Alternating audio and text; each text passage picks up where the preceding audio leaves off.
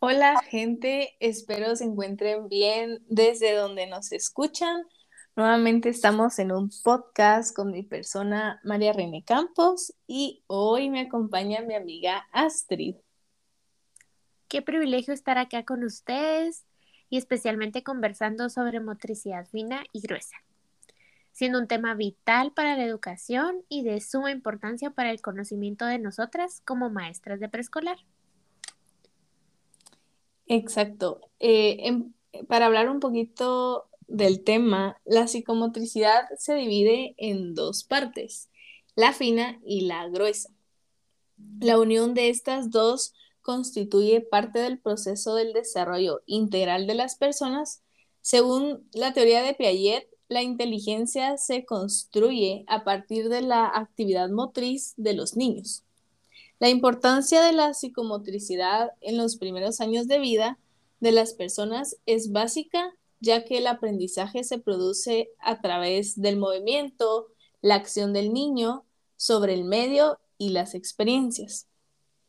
Para dar un poco de detalle, la motricidad fina se refiere a una destreza y una coordinación de los movimientos musculares pequeños que ocurren en partes del cuerpo como los dedos y generalmente e, en coordinación con los ojos y también en coordinación con ojo y mano.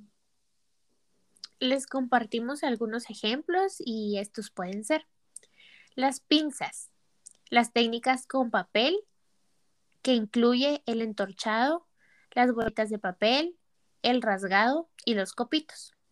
Además, el jugar con plasticina, con foamy moldeable o con slime. Se incluye también los legos, las técnicas con témpera que pueden ser huellitas, la utilización y el manejo del pincel, añadiendo el jugar con cuencas, las actividades como abrocharse los botones, subirse el zipper de los suéteres o del pantalón y amarrarse los zapatos, que son vitales. Así es. Y ahora, hablando un poco sobre motricidad gruesa, esta se refiere a la forma o forma parte de la psicomotricidad infantil y se refiere al desarrollo de habilidades motoras que implican varios movimientos de los músculos grandes del cuerpo y la agilidad con la que se realizan los mismos.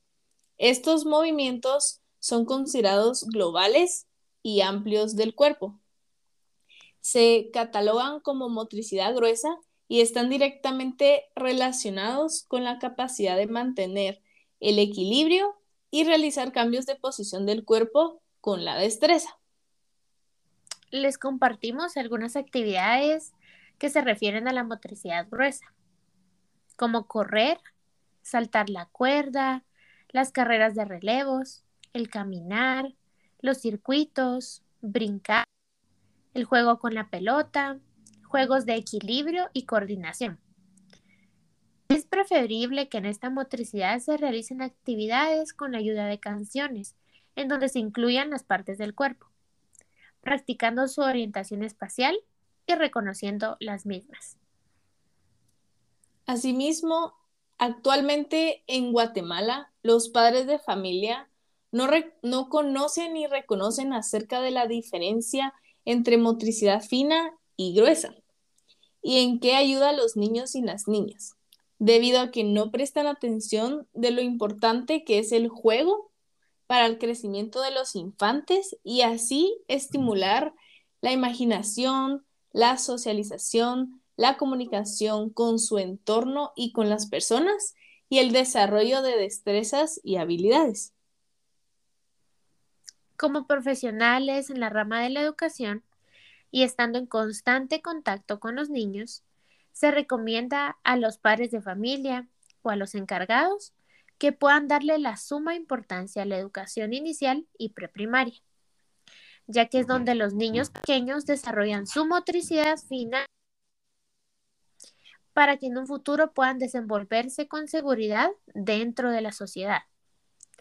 Además, los pequeños de nuestro alrededor deben contar con espacios seguros de áreas verdes para su recreación, donde tengan contacto con la naturaleza y esto les permita desarrollar con eficacia sus cinco sentidos en conjunto a su cuerpo, dándoles la oportunidad de explorar, manipular e indagar su alrededor. Espero que este tema les haya gustado y enriquecido bastante. Ahora los dejo con una frase que a ambas nos gustó y es de Vince Goldman y dice, jugar no es un descanso del aprendizaje, es un aprendizaje interminable, encantador, profundo, atractivo y práctico. Es la puerta al corazón del niño. Gracias, nos vemos en un próximo podcast.